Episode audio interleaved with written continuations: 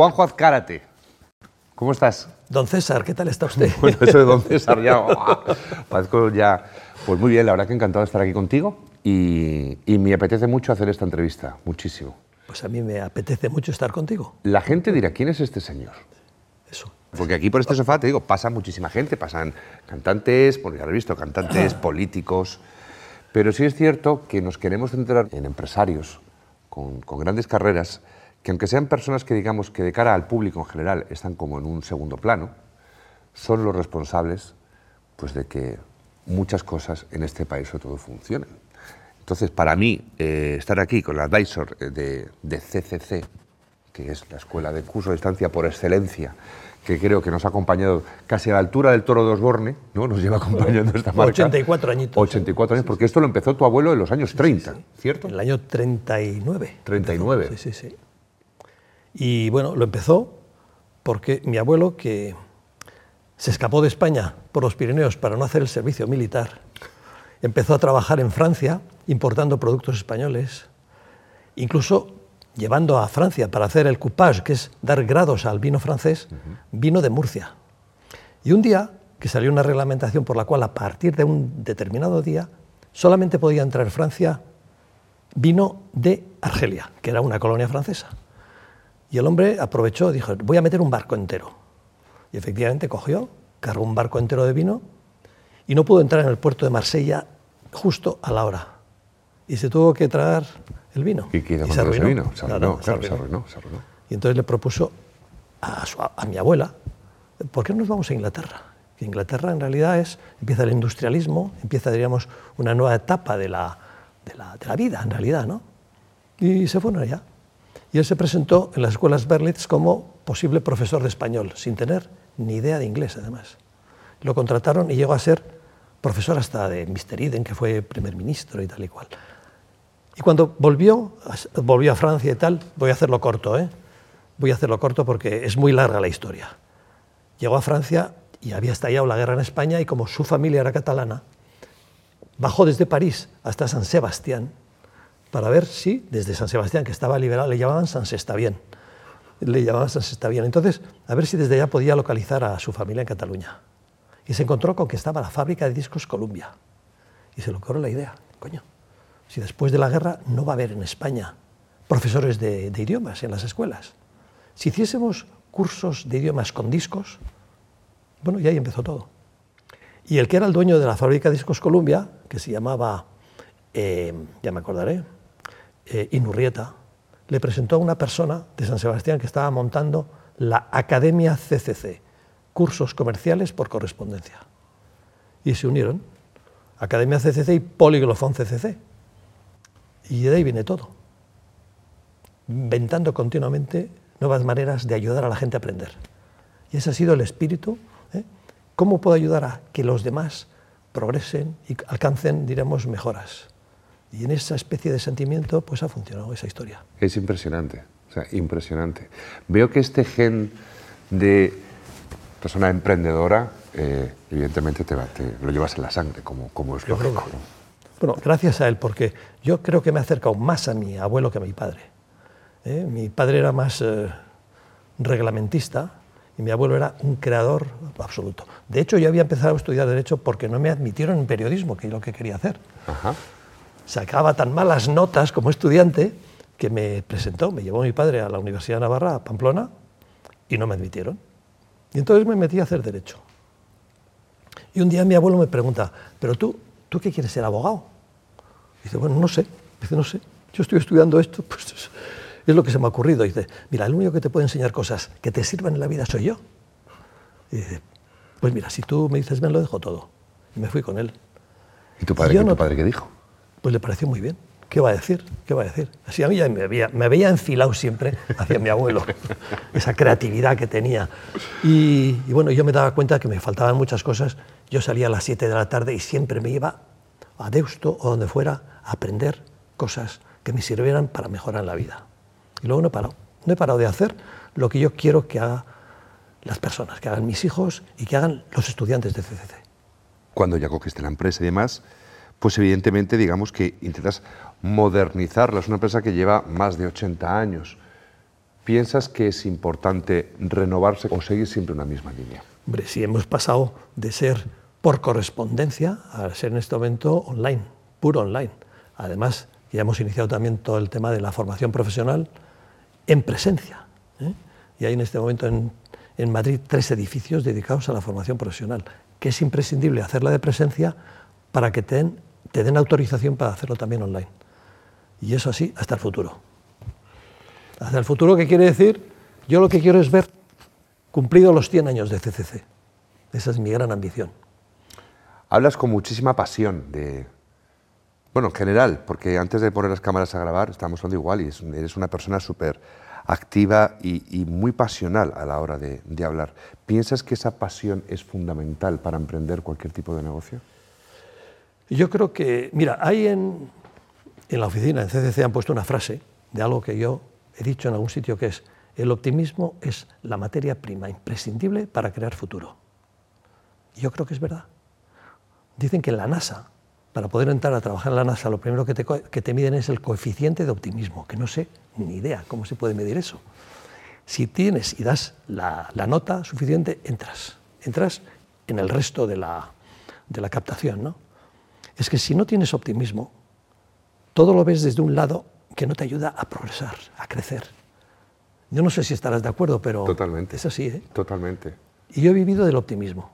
Y salió en LinkedIn hace algún tiempo, no mucho, una frase que dijo, oh, Juanjo Azcárate, eh, felicidades porque llevas 52 años, y llevaba más, trabajando en CCC. Y yo contesté, pero si no he trabajado en mi puta vida. yo soy alpinista. Yo lo único que he buscado son cumbres a las que ascender, para llegar hasta arriba. Y esa ha sido mi ilusión, porque un alpinista no trabaja, tiene la ilusión de llegar a cosas. Y lo que a mí me alimenta es la ilusión, nada más. Pero claro, no solamente te alimenta a ti, o sea, has sido el responsable de muchísima gente dentro de tu empresa. ¿Tienes esa presión, notabas esa presión de la cantidad de gente que dependía de ti? Tú decías, quiero escalar esta cumbre, soy alpinista, como me acabas de decir, ¿no? que me parece maravilloso. Pero, ostras, por un momento dado, miraste un poco para atrás en plan de, ¿y si esto no sale, qué pasa? Mm, hombre, yo, eh, en los años de vida que he tenido, aparte de CCC, me he metido en muchas cosas que pensaba que me podían ayudar a ser mejor, a aprender. Por ejemplo, el tema de publicidad.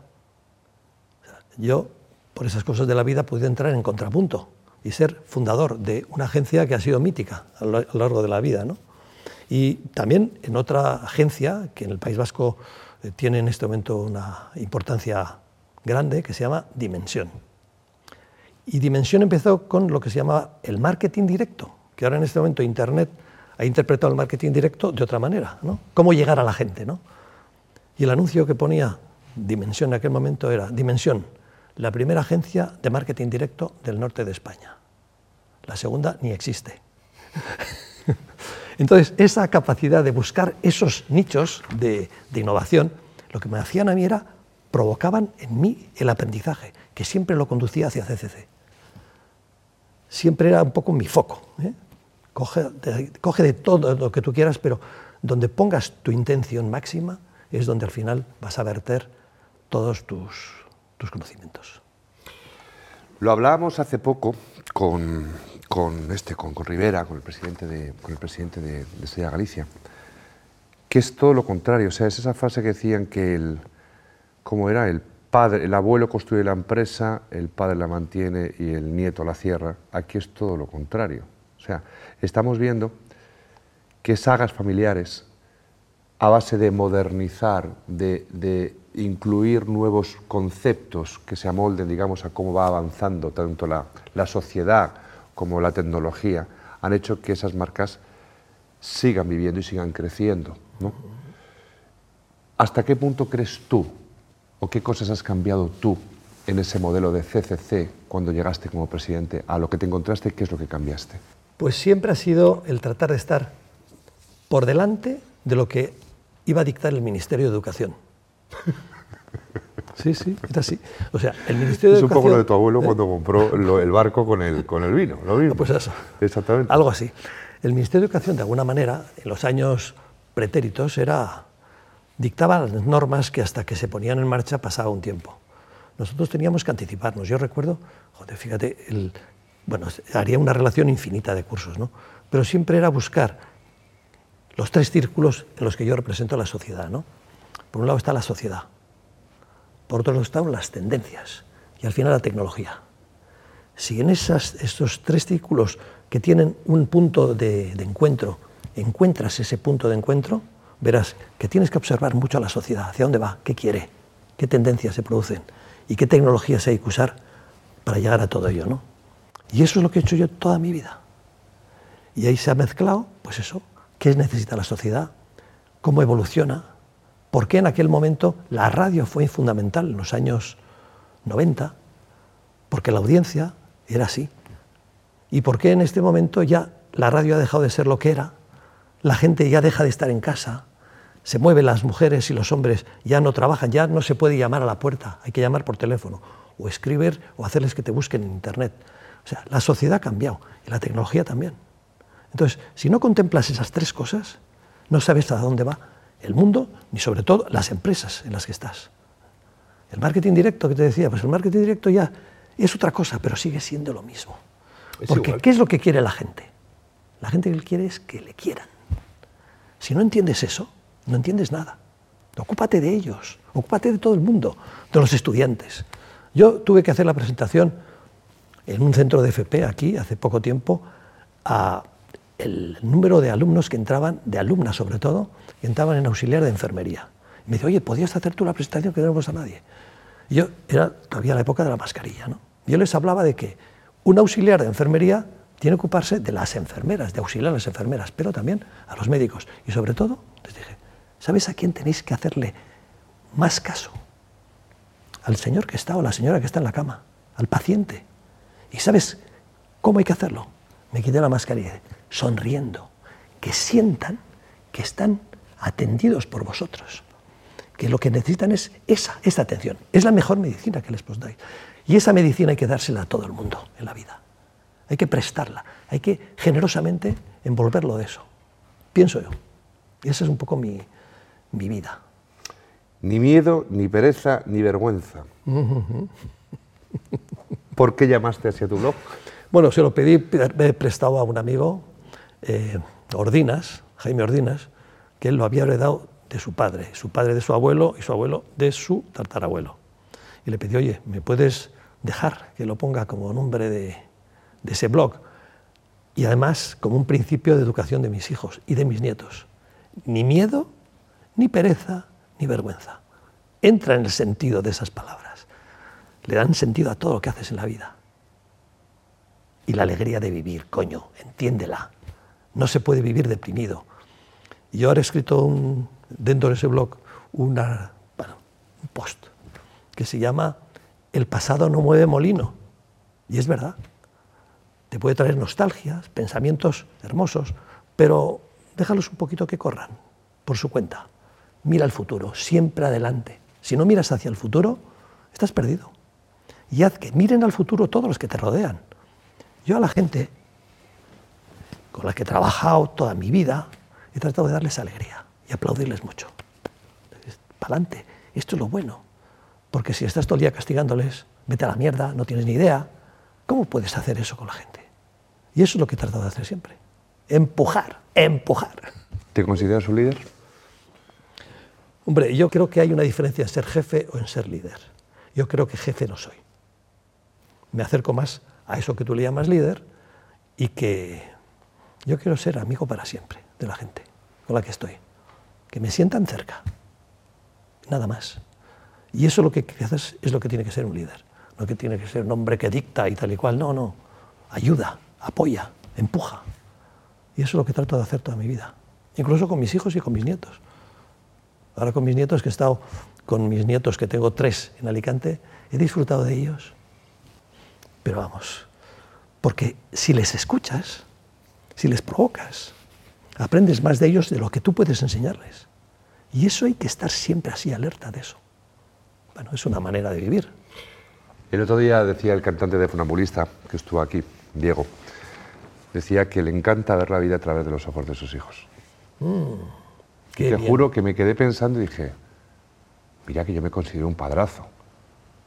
Pero leche, es que es verdad, es que hay que ver la vida a través de los, de los ojos de los, de los niños. Me pareció un pensamiento súper súper chulo y, y cargado de emociones y de, y de cosas, ¿no?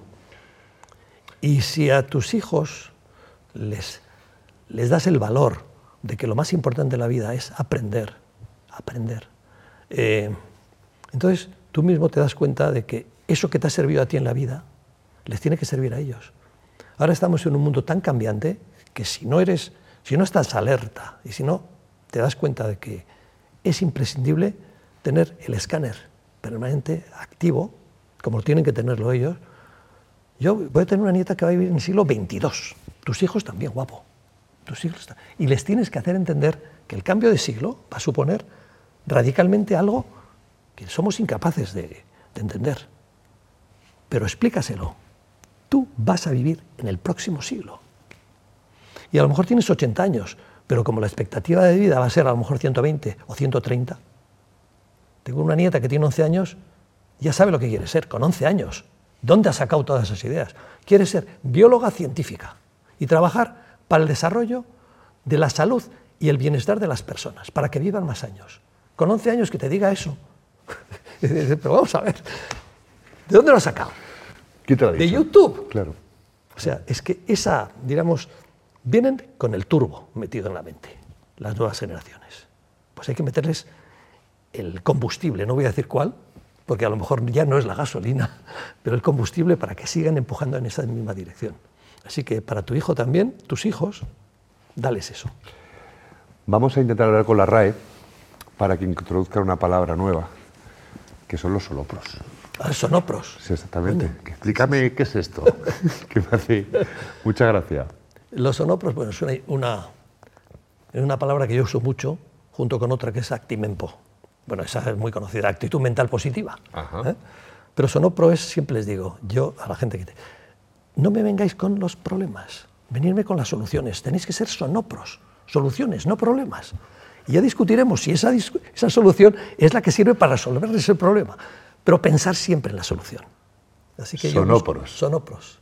Me encanta. Es lo que busco. Me encanta. Sonopros, soluciones, no problemas.